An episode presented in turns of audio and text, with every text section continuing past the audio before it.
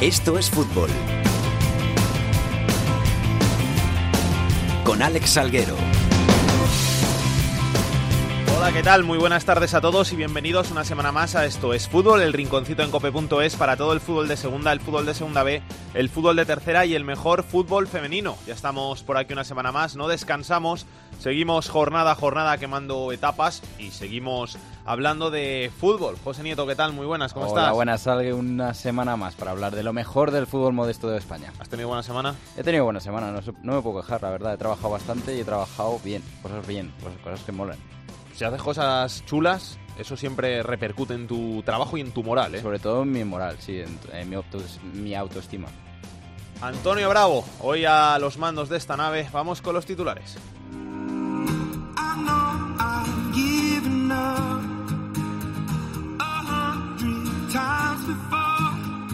El Albacete lidera la segunda división con 49 puntos, uno de ventaja sobre el Málaga y Osasuna, dos sobre Deportivo y Granada y siete con respecto al Oviedo, que es esto, y cierra posiciones de playoffs.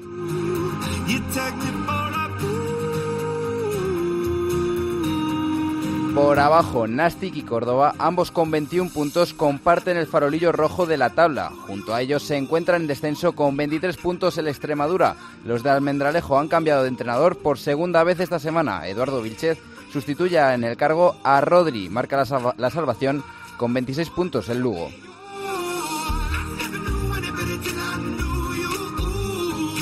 El Fuenlabrada lidera el grupo 1 de la segunda B. El Racing de Santander es el primer clasificado del grupo 2.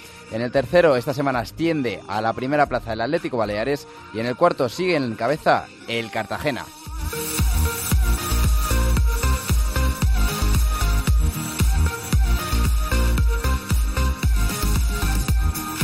Y en fútbol femenino, España se medirá a la República Checa, Moldavia, Polonia y Azerbaiyán en la fase de clasificación para la Eurocopa 2021 de Inglaterra. La final de la Copa de la Reina la disputarán Granada, Atlético de Madrid y Real Sociedad.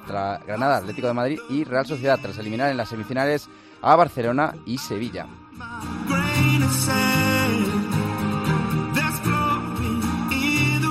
Y para terminar, Alex, el próximo miércoles 27 de febrero se cumple el primer aniversario del fallecimiento de Enrique Castro Quini. Esta semana comienzan los actos de homenaje en Gijón al brujo. ¿En qué van a consistir, Carlos Llamas?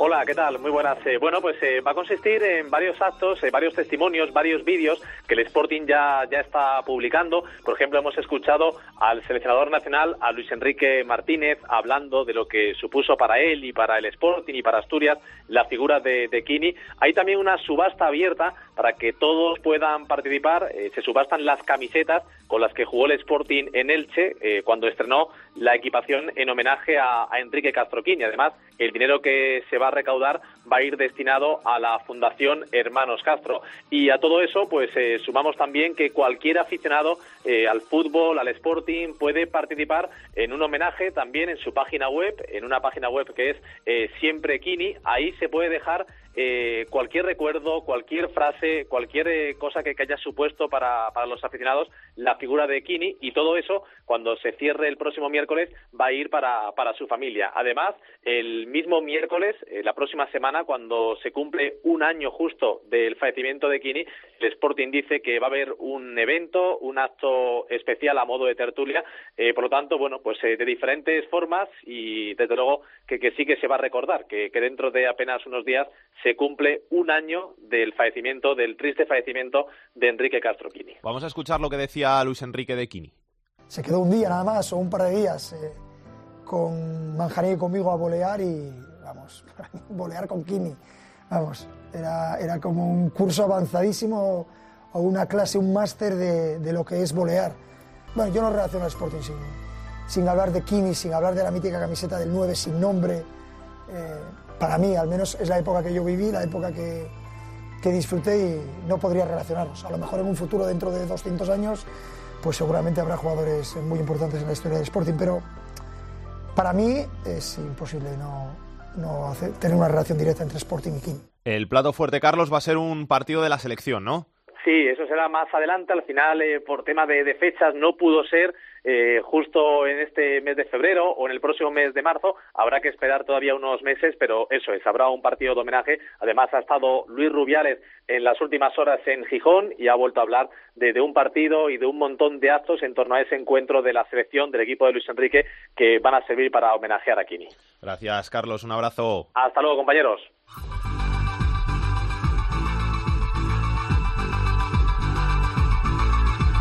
Esto es fútbol con Alex Salguero.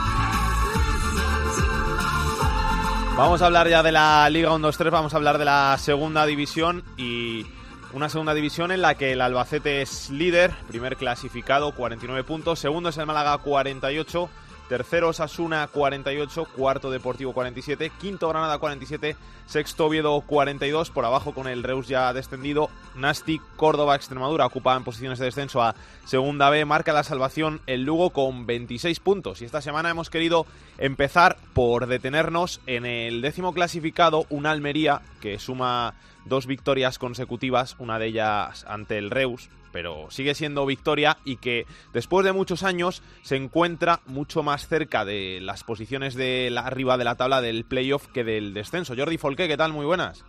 Pues tú lo dices, después de muchos años, ¿no? La Almería es cuando eh, casi ni se acordaba, ¿no? Eh, aquí en Almería no nos acordamos ni cuándo era la última vez que la Almería había estado en una posición tan tranquila en la clasificación. Una posición tranquila, como tú dices, un final de temporada que parece que será tranquilo y en el que parece que se puede mirar a metas más altas. Sí, al menos es lo que la clasificación así lo, lo permite, ¿no? Hay que recordar que si alguien no ha sabido la trayectoria de la Almería en los últimos años, desde el último ascenso con Javi Gracia, en el 2013, el Almería lleva estos seis años que a esta altura de competición o estaba en descenso o estaba rozando los puestos de descenso. Por eso digo que es la temporada después de seis años en el que la Almería está de la forma más tranquila. Se le preguntaba a Alfonso García, el presidente, después del último partido en casa, la, victoria, que si la Almería podía aspirar a, meterse en playoff, una, una campaña en la que pues, el presupuesto era más bajo, los jugadores venían algunos de segunda B, otros incluso hasta de tercera división, y el presidente decía, vamos a darnos eh, cuatro, cinco, seis partidos para ver dónde puede estar el Almería. Si eh, el equipo puede aspirar a luchar por meterse en los playoffs o vamos a vivir un fin de temporada tranquilo. Y es que el Almería lleva ocho temporadas de forma consecutiva jugándose todo, meterse en playoff, ascenso o descenso en el último partido de la competición. Gracias Jordi, un abrazo.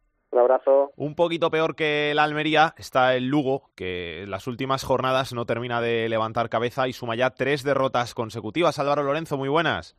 ¿Qué tal, Alex? Muy buenas. Un Lugo que afronta una final este fin de semana porque viene el Elche rival directo y porque por abajo no terminan de ganar los equipos, pero es que si tú tampoco ganas, eh, a poco que sumen te van recortando.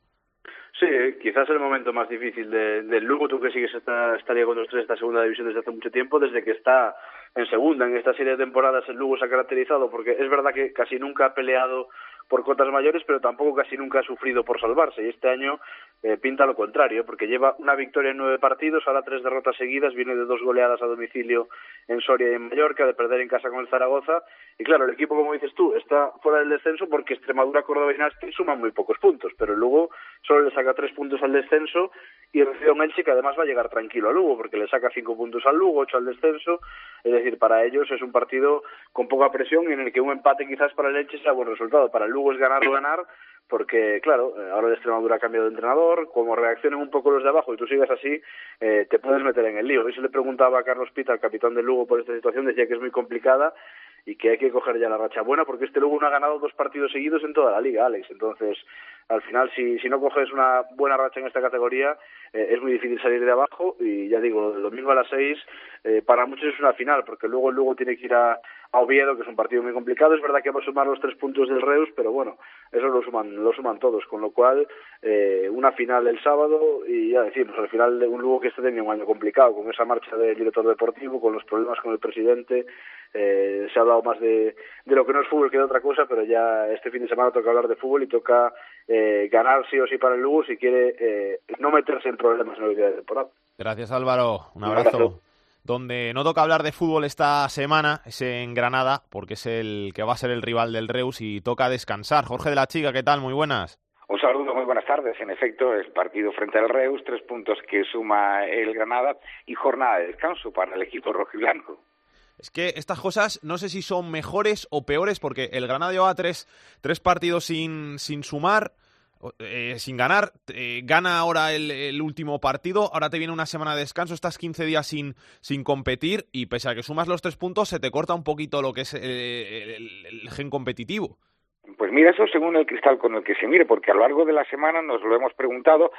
Ha habido algunos exjugadores que nos han contado su experiencia con este tipo de parones y han dicho que para ellos han significado romper el ritmo cuando se estaba en una dinámica positiva.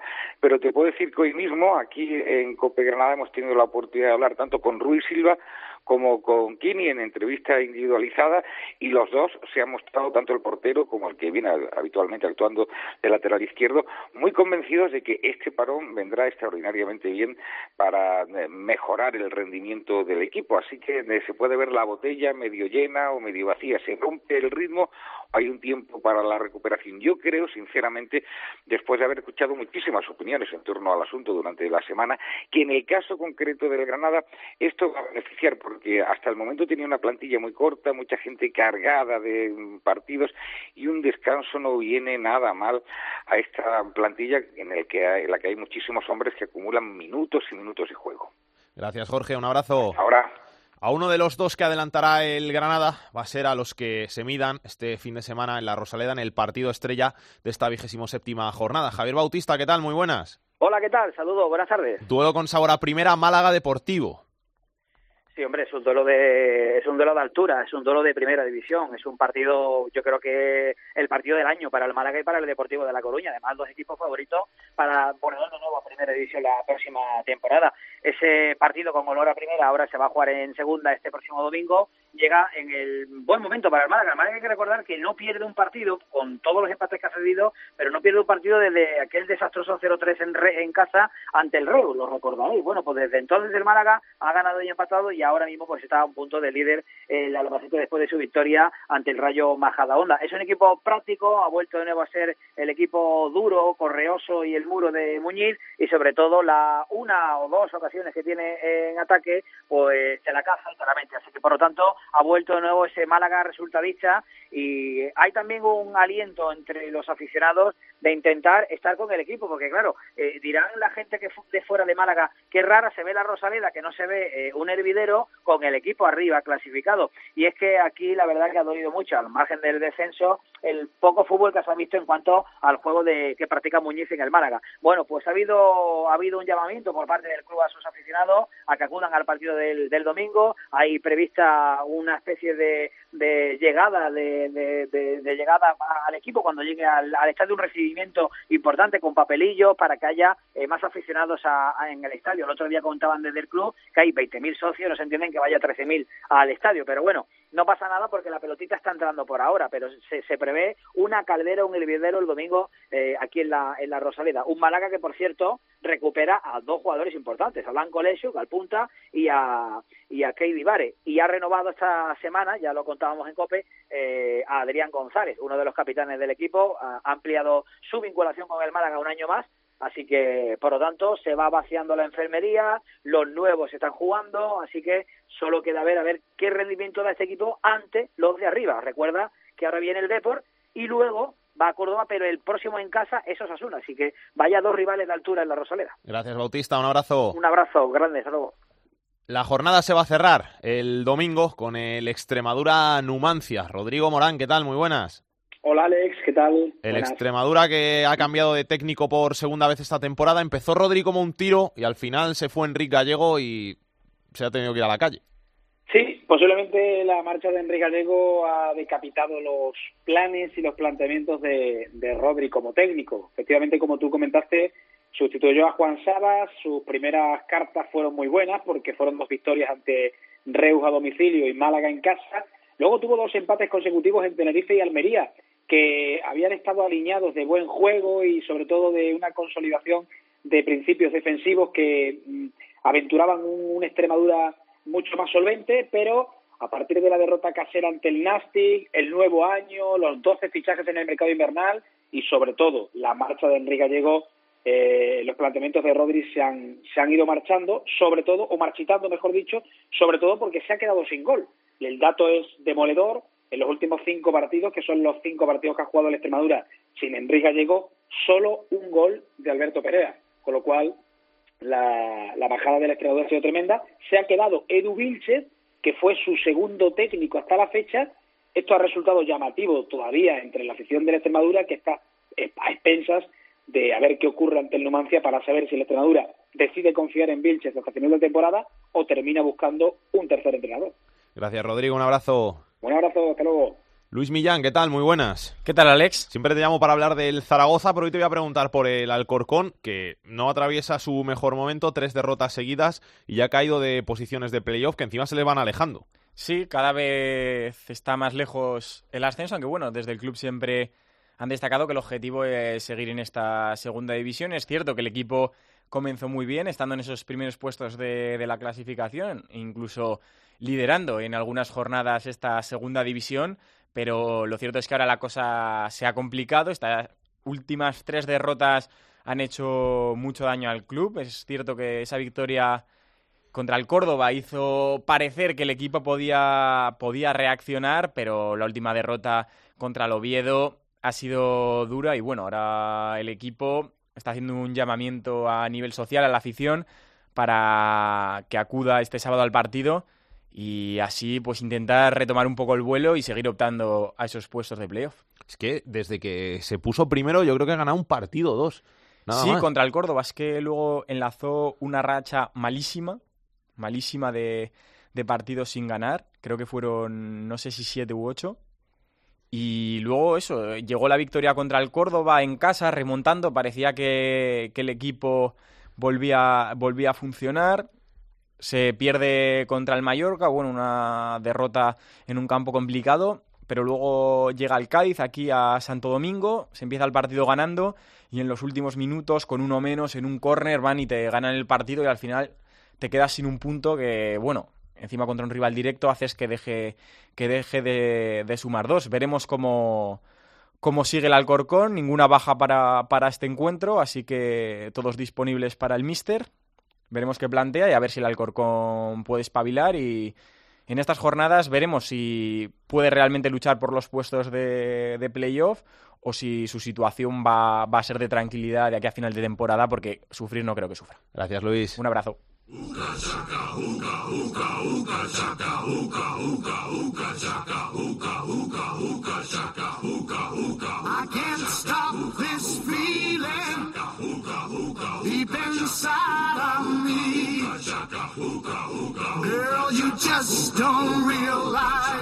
Vamos a hablar un poquito de esta segunda división, de esta jornada. Vamos a analizarlas como siempre con el gran Millán Gómez. ¿Qué tal, Millán? ¿Cómo estás?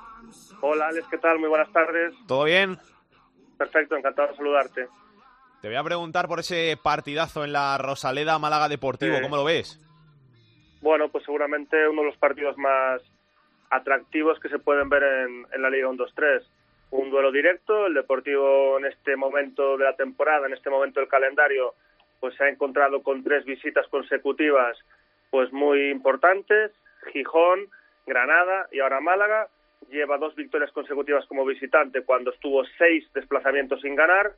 Es cierto que viene con ciertas dudas en el entorno después del empate en casa frente al Nastic 1-1, eh, aunque es cierto que si uno ve el partido, el equipo generó eh, ocasiones más que suficientes como para haber ganado el partido, por tanto, yo creo que no hay ningún motivo para, para la duda, para el temor, frente a un Málaga que es un equipo muy vertical, que, que no le importa ser sometido, no le importa no contar con la tenencia del balón, pero un equipo muy profundo y que tiene mucha capacidad para, para, para marcar gol y muy especialmente cuando juega ante su afición en la Rosaleda. Te tengo que preguntar también por dos aspirantes al ascenso a principio de temporada que están más en mitad de tabla que peleando por, por el playoff, bastante alejados y que no sé si crees que van a poder al final llegar a esos puestos de, de playoff como son el Sporting y el, y el Zaragoza. Bueno, en el caso del Sporting está ya complicado, a nueve puntos. En el caso de Las Palmas, pues está a seis. Evidentemente, tanto un caso como el otro tienen margen suficiente como para jugar esa promoción. Hay que ver solo, por ejemplo, eh, la situación del Real Zaragoza la temporada pasada, que fue clarísimamente de, eh, de menos a más hasta, hasta llegar a la promoción y seguramente cuando llega a la promoción, pues en ese momento era el favorito, aunque pierde semifinales frente al Numancia. En el caso del Sporting yo creo que es un equipo muy bien construido por José Alberto López, muy sólido, eh, especialmente en casa, pero ha tenido derrotas como por ejemplo frente al Real Zaragoza en casa o frente al Depor en casa, que le han limitado en esta extensión que estaba teniendo con el nuevo entrenador. Por ejemplo, el día del Depor perfectamente pudo haber sumado algún punto. Y en el caso de Las Palmas, pues yo creo que es la mejor plantilla a nivel nominal de la categoría. Pero en ningún momento de la temporada pues ha conseguido eh, consolidarse, en ningún momento ha, conseguido transformarse de plantilla a equipo y, y veo complicado una reacción. Eh, además, bueno, Paco Herrera sí que es un entrenador que cuenta con el apoyo de la masa social y el apoyo del club, pero que viene también de varias decepciones en su trayectoria profesional. No parece a día de hoy el técnico ideal para, para, para liderar esa transformación, aunque es un, un grandísimo entrenador y también una grandísima persona pero sí que es cierto que también el entorno de Las Palmas me parece un entorno más complicado, hay mucha presión y es más complicado conseguir el objetivo. Si yo tengo que apostar por uno de los dos equipos, pues apostaría por Unión Deportiva Las Palmas, pero más, más bien por la cercanía de la puntuación con el sexto puesto, porque sí que el Sporting me transmite mejores sensaciones como equipo. Lo que ocurre es que la plantilla eh, es más limitada y además está en esa segunda temporada consecutiva de segunda división que ha perdido el margen económico con el que contaba el año pasado cuando era un recién descendido de primera división. ¿Y el Extremadura? ¿Crees que le va a funcionar el cambio de técnico? Bueno, los, los cambios de técnico siempre aportan un cambio de, de dinámica, un cambio de, de confianza, todos los jugadores vuelven a partir de cero y creo que es algo a lo que se tiene que agarrar el Extremadura. Lo que ocurre es que yo creo que el Extremadura está eh, sufriendo dos cuestiones muy concretas. Por un lado, una cierta inestabilidad, bueno, una cierta no, una total inestabilidad en la, en la planificación deportiva, demasiados fichajes y demasiadas bajas en este mes de enero y lógicamente una baja absolutamente fundamental del jugador que era más determinante en la categoría como es Enrique Gallego, que todavía sigue siendo el máximo goleador de la categoría con 15 goles pese a haber marchado el pasado mes a, primera división con la Sociedad Deportiva Huesca. El Extremadura hoy día lleva seis jornadas eh, sin ganar, eso le, le, introduce en una dinámica muy negativa y yo creo que eh, un cambio de entrenador pues, pues seguramente le puede aportar ese cambio de rumbo. Creo que en ese sentido eh, las dos primeras jornadas que, con las que, que compita a partir de ahora pues van a ser absolutamente decisivas porque las dinámicas eh, con un cambio de entrenador o se inician al principio, justo en, esa, en ese momento de cambio, o ya después es muy complicado eh, eh, evolucionar. Tiene un rival complicado, un rival de la zona medio-baja este próximo fin de semana, este domingo a las 8 frente al Club Deportivo Numancia y posteriormente una visita muy complicada como es la Unión Deportiva Las Palmas, precisamente de la que hablamos eh, hace apenas unos segundos. Gracias, Millán, eres un grande, un abrazo. Muchas gracias, Alex, un abrazo. Y ahora una mirada a un país de Europa que vamos a saludar a un jugador que ha estado hasta hace poquito en la Liga Española, se ha marchado en este mercado de invierno a Austria a jugar y que pues al que vamos a preguntar qué tal le va las cosas por allí después de no haber pasado un buen momento en, en Reus. Juan Domínguez, ¿qué tal? Muy buenas. Hola, buenas, ¿qué tal? ¿Qué tal por Austria? ¿Bien?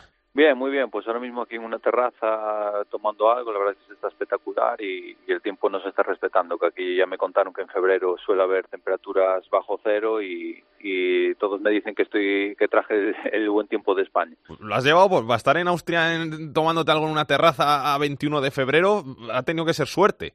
Sí, sí, mucha suerte, ya te digo que me, me lo está diciendo todo el mundo en to, todos los entrenamientos, me dicen de broma gracias por traer el tiempo de España, o ya te digo, aquí eh, sin ir más lejos, el año pasado pues había en sitios 10 centímetros de nieve eh, a estas alturas. Entonces, En el Sturm Graz estás, ¿no? Sí, exactamente. ¿Y qué tal los, los primeros días? Porque llevas poquito por, por allí. De hecho, todavía no has debutado, ¿no? Con el equipo. Eh, bueno, debuté, pero un partido amistoso, porque ahora comienza la temporada otra vez, que, que hubo parón por el invierno, empieza este fin de semana, y jugué 15 minutos un amistoso que llevaba creo que dos días eh, aquí, dos o tres, y bueno, bien, adaptándome poco a poco, eh, el idioma complicado porque todo el mundo habla alemán, a, pesar de que eh, el inglés, mi inglés indio lo entienden, mi inglés regulero lo entienden y me puedo comunicar, pero bueno, no de manera fluida. Pero muy bien, la ciudad es espectacular, así que y los compañeros eh, se intentan que me adapte lo mejor posible, son muy majos. Es que estaba mirando por aquí la plantilla, digo, joder, a ver si hay alguno con el que pueda hablar en castellano. Ninguno, digo, a ver si hay alguno que pueda hablar en, en, inglés. Eh, poquitos. ha tenido que ser difícil. Sí, es que es eso, que hasta en inglés hay pocos, eh, así que que hablen bien el inglés, eh, debe de haber cuatro jugadores más o menos. Hay un griego que es con el que más hablo, con Tasos, y porque también habla el inglés así despacio y marcando bien eh, los espacios entre palabras como hago yo y entonces me es más fácil eh, entenderlo. Luego hay, hay dos chicos que hablan el inglés pero muy rápido y con una pronunciación, unos de Ghana, otros de Nigeria y me cuesta más y lo hablan súper bien pero muy rápido. Y bueno, al final si me quiero comunicar con alguien lo hago, me llevará más tiempo, pero, pero todos entienden el inglés y entonces hablando despacio y repitiendo las cosas, pues te acabas entendiendo. Oye, ¿por qué de, de todas las ofertas que, que tenías, por qué Austria?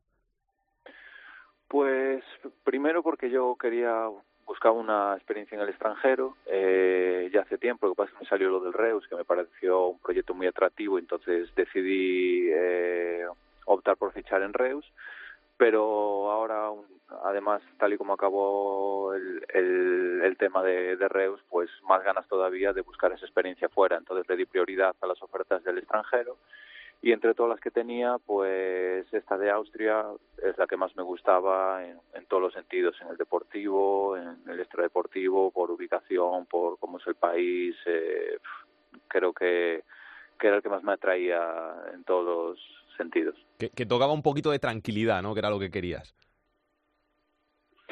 Sí, y aparte de tranquilidad, eh, bueno, tranquilidad entre comillas, porque al final todo esto es novedad y, y, y claro, salir de mi zona de confort, que es, que es una de las cosas que, que quería. Y, y bueno, eh, ahora tengo que adaptarme a muchas cosas y eso pues eh, no te hace estar tranquilo, pero en el buen sentido de la palabra, porque al final esto me va a hacer crecer como persona, como jugador, o una experiencia más positiva en, en mi vida y aprovecharla a tope con, con los obstáculos que haya, pues ir salvándolos. ¿Qué, qué, qué tipo de fútbol te, te, has encontrado por, por allí? ¿Cómo es de diferente a, a lo que hay aquí en España en primera y en segunda? Esa es de las cosas que más me voy a tener que adaptar, porque ahí sí que yo sabía que iba a haber diferencia, pero no tanta. Eh, me explico, los jugadores son, son muy buenos, tienen muy buenas condiciones, son eh, técnicamente buenos, que muchas veces pensamos que fuera de España son técnicamente mucho peores, pero técnicamente son buenos los jugadores, son habilidosos. Donde más noto la diferencia es en el aspecto táctico, eh, porque es, es un juego que es muy revolucionado, que, que no no manejan mucho los tempos del partido, es decir, solo hay una marcha, la quinta, eh, se presiona todo el rato, aunque estés desordenado, eh, eh, eso es a lo que más me tengo que adaptar porque a veces es un poco un poco locura y, y, y eso sí que hay mucha diferencia con España, pero bueno, cuestión de tiempo supongo. Te tengo que preguntar por, por España, por, por tu andadura en el, en el Reus. Eh, no sé cómo, cómo lo viviste, ya al final se, se ha cerrado esa etapa. Eh, no sé, eh, ¿cómo se ve un futbolista en, en un momento como ese? Pues complicado, de los momentos más difíciles de, de, mi carrera, porque más que futbolista era abogado, era gestor, era asesor, era de todo menos futbolista en, esos momentos. Eh, además me tocó ser capitán, eh, éramos cinco capitanes, yo era el cuarto, pero luego se quedaron libres eh, dos compañeros que eran el segundo y el tercero, con lo cual pasé a ser segundo capitán y luego el primer capitán pues hubo la desgracia de que le murió un familiar cercano y, y entonces pues no estaba eh, muy a disposición de, del equipo para estas cosas con lo cual me vi como primer capitán y, nada, teniendo que, mediar con todo el mundo, hablando con la liga, con la AFE, con la federación, con el Reus, eh, dando explicaciones a mis compañeros, eh, solventando dudas, eh, enviando documentos, recibiendo reuniones por todas partes. Una locura, una locura y más cuando todas las casi todas las informaciones que te dan, sobre todo por parte del Reus, eran, eran mentira y trataban de engañarte y, y, era difícil saber por dónde iban los tiros y tu futuro en el aire constantemente. Que sí, que es de esos momentos en los que, como os pasó en Málaga, que al final saltar al campo y ponerte a jugar los 90 minutos es como una salvación para la cabeza y al final es lo único que, que dices, joder, voy a pensar, aunque sea 90 minutos, en solo esto. Sí, mentalmente era un alivio. No, no estábamos a nuestro mejor nivel, a pesar de que conseguimos buenos resultados, pero eh, bueno, si, si, si pudierais ver el día a día, veríais que anímicamente los entrenamientos no eran iguales y, faltaban muchas cosas que se tienen en situaciones normales, pero sí que mentalmente pues eh, no te olvidabas del todo, pero ayudaba a que te olvidaras algo de la situación exterior, porque sabías que una vez que entraras en el vestuario era otra vez mirar el móvil, ibas a tener mil noticias nuevas, muchas de ellas malas seguramente, y otra vez en esa pelea. Entonces, pues estar allí en, en el campo eh, al final es lo que nos gusta y aunque no estábamos en la mejor disposición y condiciones correctas para, para jugar los partidos, pues eh, esa era la parte positiva, que te olvidabas del otro. Oye, ¿y cómo fue Riazor? Que eso también te lo tengo que preguntar. ¿Cómo fue jugar en Riazor con otra camiseta que no fuera la del Depor?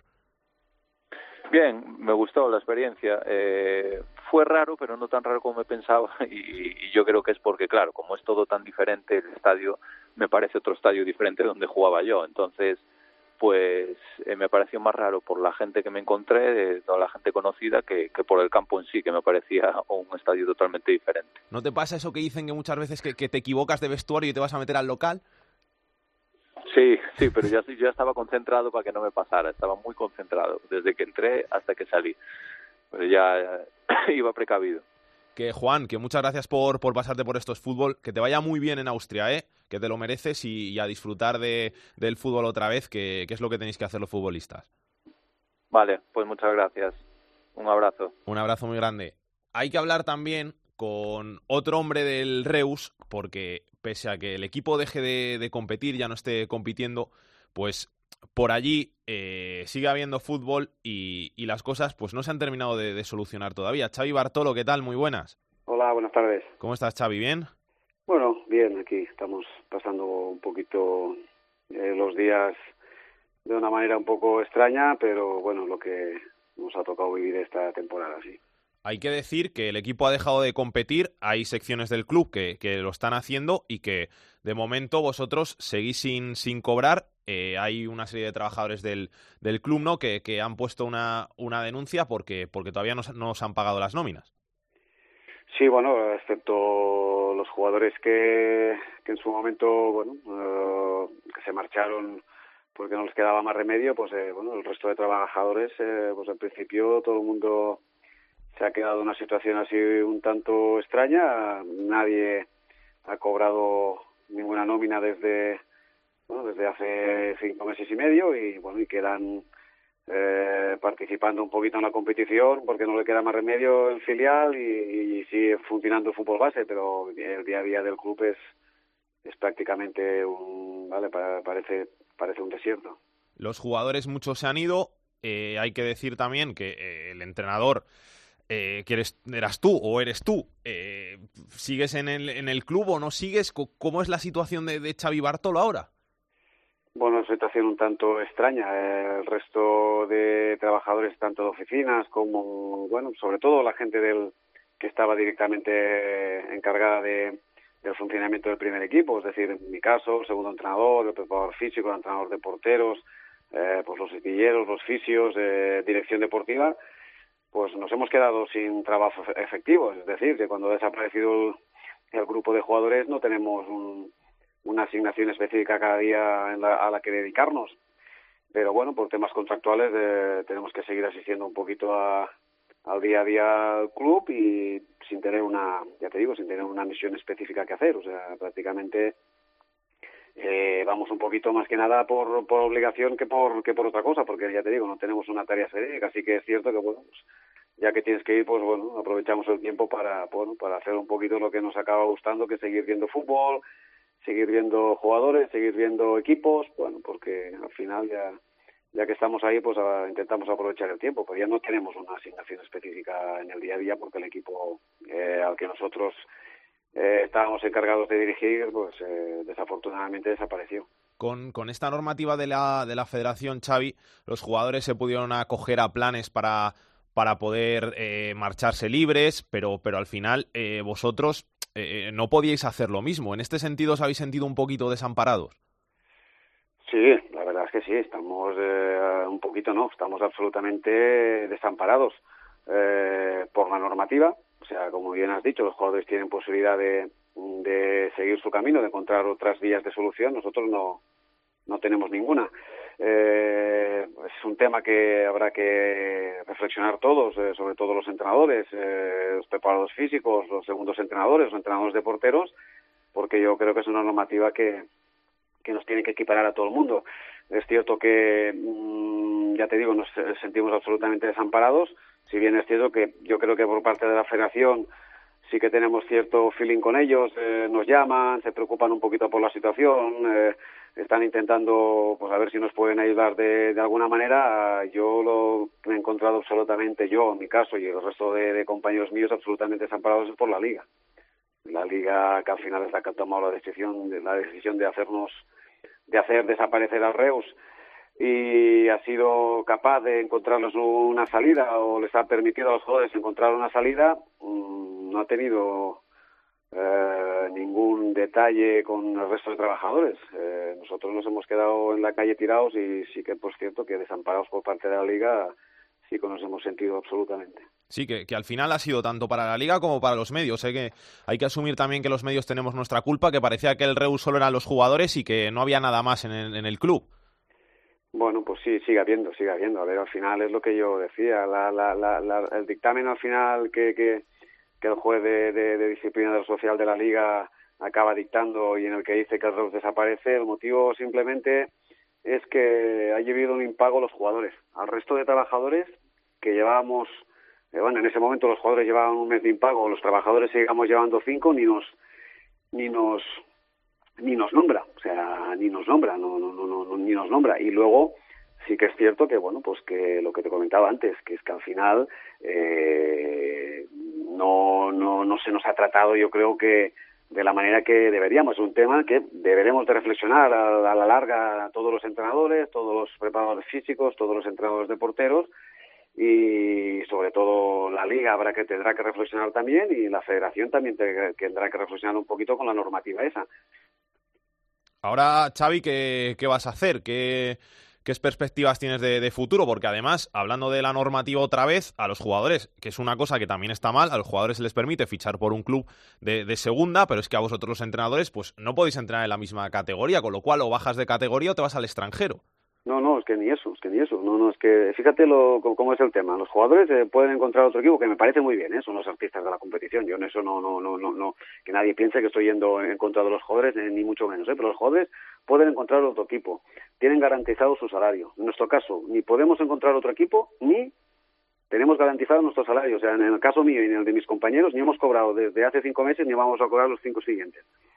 Eh, o sea, que es, un, es, una paradoja, pero, es, pero es, una, es, es, es una realidad. Yo, en mi caso, en mi caso como entrenador, solo se contemplan eh, dos supósitos para poder seguir entrenando. Uno es cesión de derechos a un equipo de superior categoría y la otra es eh, en caso de que se produzca una desaparición del grupo. Imagínate que incluso en este caso el Reus no lo consideran como un equipo desaparecido.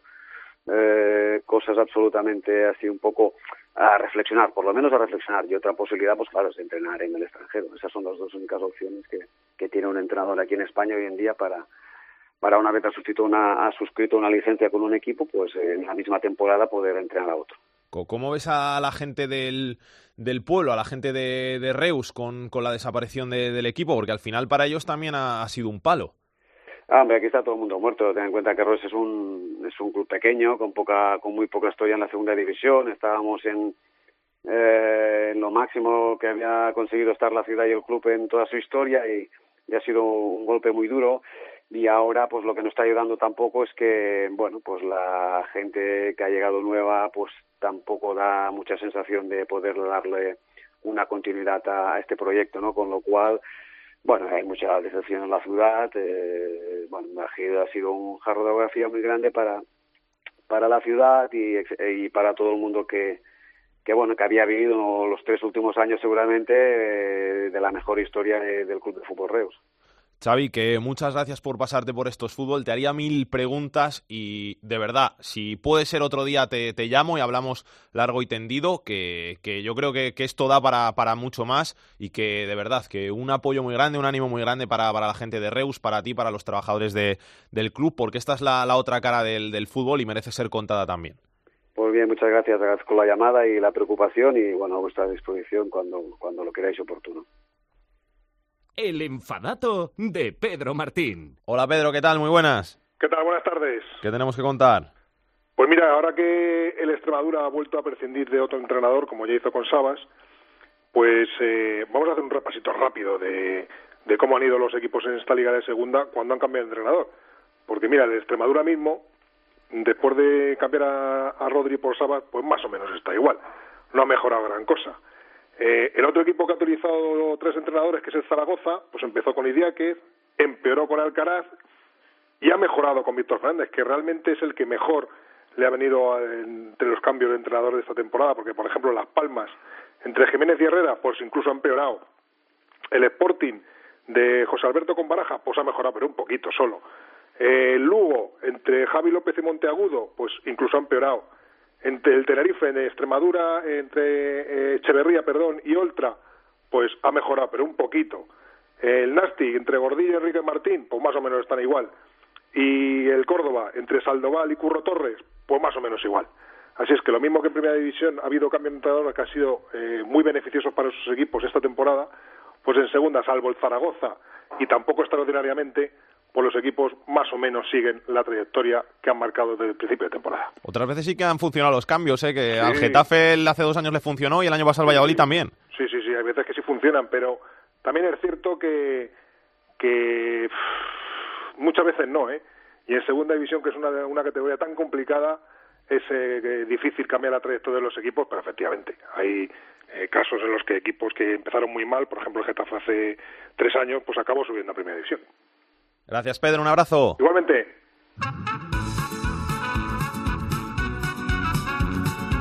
La segunda B en Esto es Fútbol.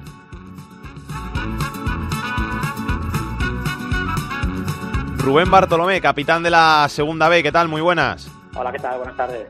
Vamos a hablar un poquito de la segunda B y vamos a empezar por ese grupo 1 donde todos los equipos que ahora mismo jugarían el playoff son madrileños.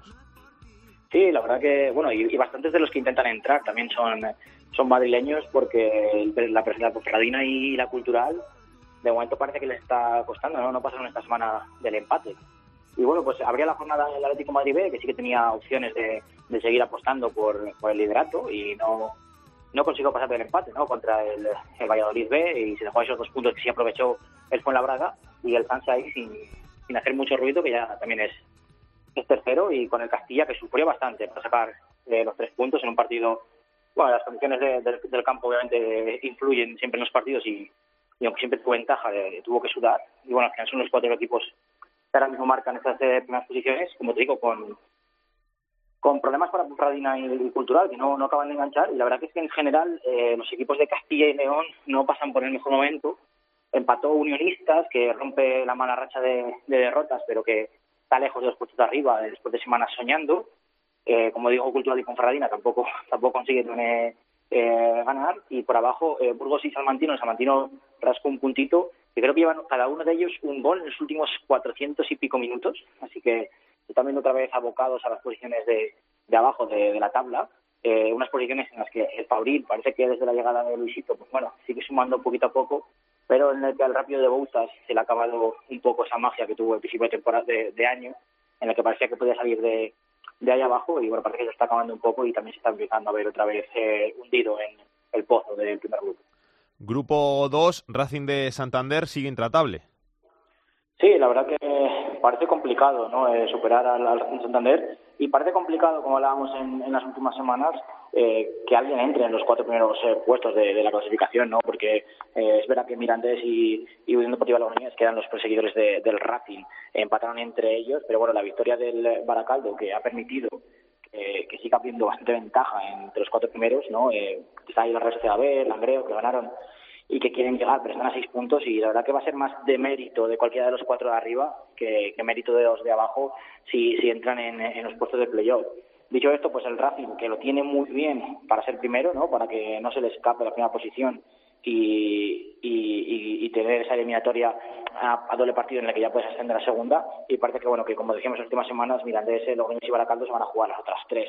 Y por abajo tampoco hay muchos cambios, ¿no? Porque nadie ganó de los de abajo, eh, algún empate como el de la gimnástica eh, para, sumar un puntito, pero la verdad que tanto tanto Vitoria como Gimnástica y, so, y sobre todo el, la Cultural y Deportiva Durango están muy hundidos y tienen complicado salir además que no no suman de, de tres en tres casi nunca y eso facilita un poco la, la labor al resto del, del, pelotón que tienen por encima desde desde Izarra al Real Unión que hay ahí eh, siete ocho equipos que, que están en tres cuatro puntos y luchan por descender pero que saben que si no cambia nada hay tres posiciones muy muy definidas en, en, la, en la zona baja en el grupo 3 tenemos esta semana cambio de líder, Atlético Baleares que se pone primero.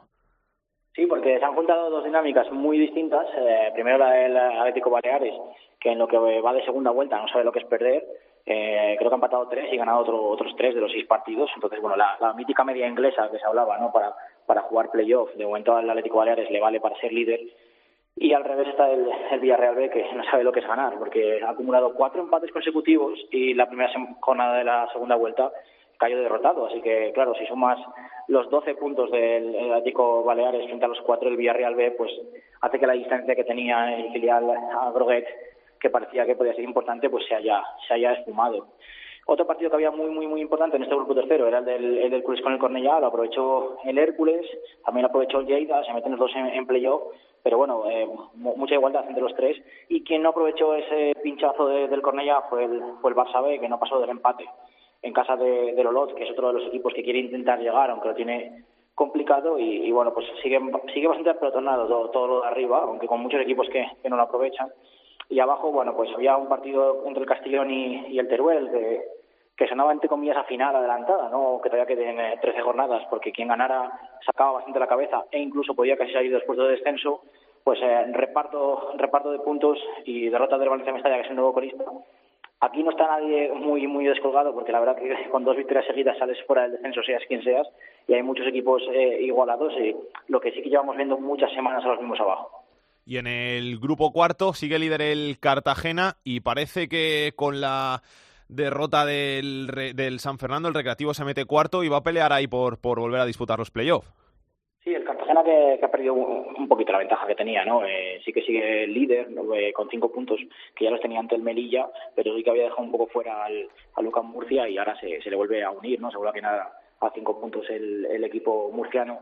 Entonces, bueno, sigue con una ventaja bastante cómoda el Cartagena para, para acabar primero, pero bueno, con, con, algo menos de ventaja que las últimas semanas, ¿no?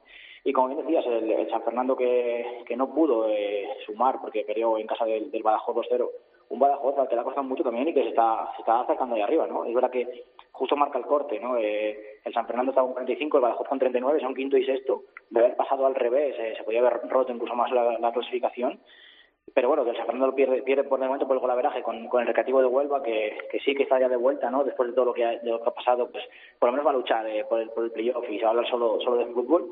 Y también, eh, como decimos en las últimas semanas, está el, el Ibiza ahí rondando las, las posiciones eh, cabeceras, ¿no? No pasó de, del empate frente al propio Recre, pero bueno, que, que está ahí a seis puntos y, y ojo que, que puede llegar, ¿no? Y bueno, para abajo, pues Almería B y Atlético Malagueño lo de las últimas semanas, ¿no? Eh, no, no acaban de, de, carburar, no acaban de salir de abajo y la distancia empieza a ser ya muy importante porque sobre todo pasan las jornadas. Gracias Rubén, un abrazo. A vosotros, adiós.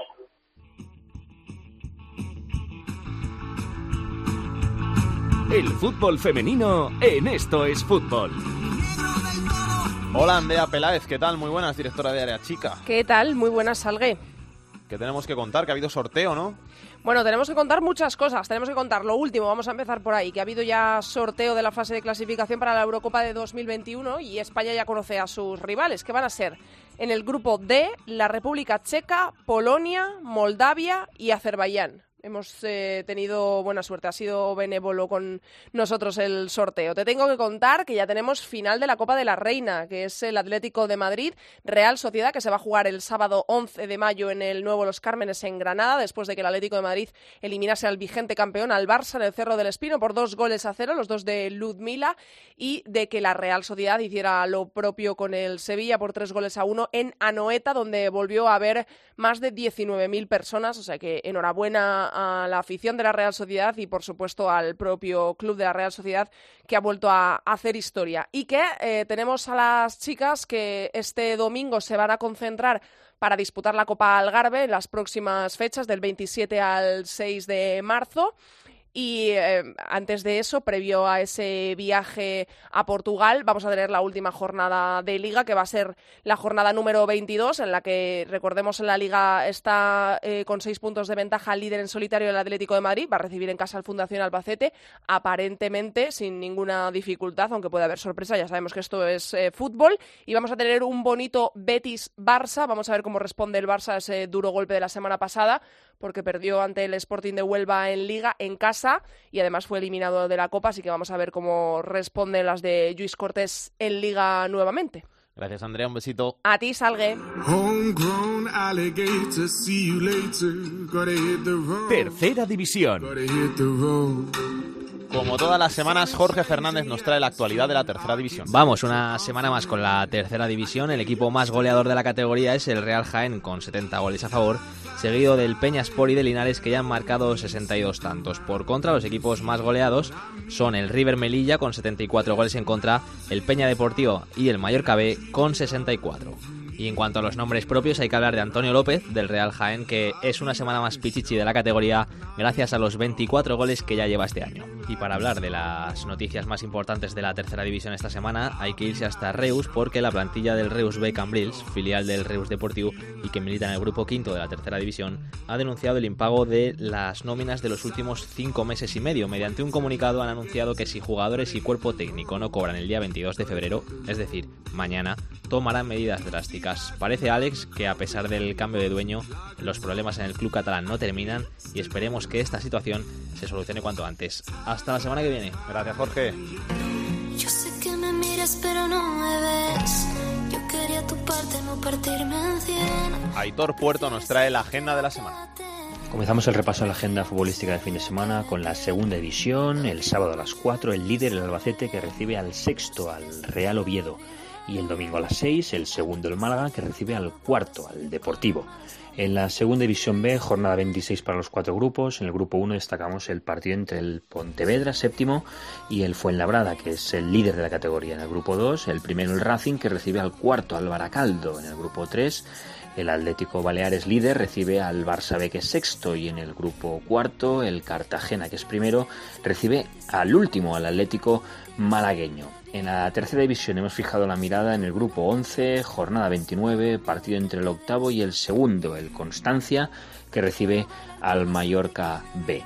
Y acabamos el repaso a la agenda futbolística del fin de semana con el fútbol femenino, partidazo el domingo a la una entre el Betis Féminas, que son cuartas, y el Fútbol Club Barcelona, que son segundas. No es cosa de niños ni es cosa de viejos. El deporte rey es corazón de obrero. No es solo un balón entre dos porterías. Es una afición que llora de alegría. No queda obsoleto desde la Pangea. Pues hemos llegado al final de este nuevo capítulo de Esto es Fútbol. Así que nos vamos a ir hasta la semana que viene, donde volveremos aquí en cope.es con más fútbol de segunda, de segunda B, de tercera y con el mejor fútbol femenino. Hasta entonces, que lo paséis bien, que disfrutéis de la semana. Besos y abrazos para todos. Chao, chao. Para contactar con Esto es Fútbol puedes hacerlo a través de correo. Esto es fútbol arroba cope punto es. En Twitter arroba es fútbol cope y en Facebook, Facebook barra Esto es Fútbol. Ni mucho menos un gol. Me gusta el fútbol porque soy Dios en casa por un día. Sentadito en mi sofá, veo la Champions y la Liga. No quiero perderme nada del domingo y su jornada. Ni mucho menos un gol.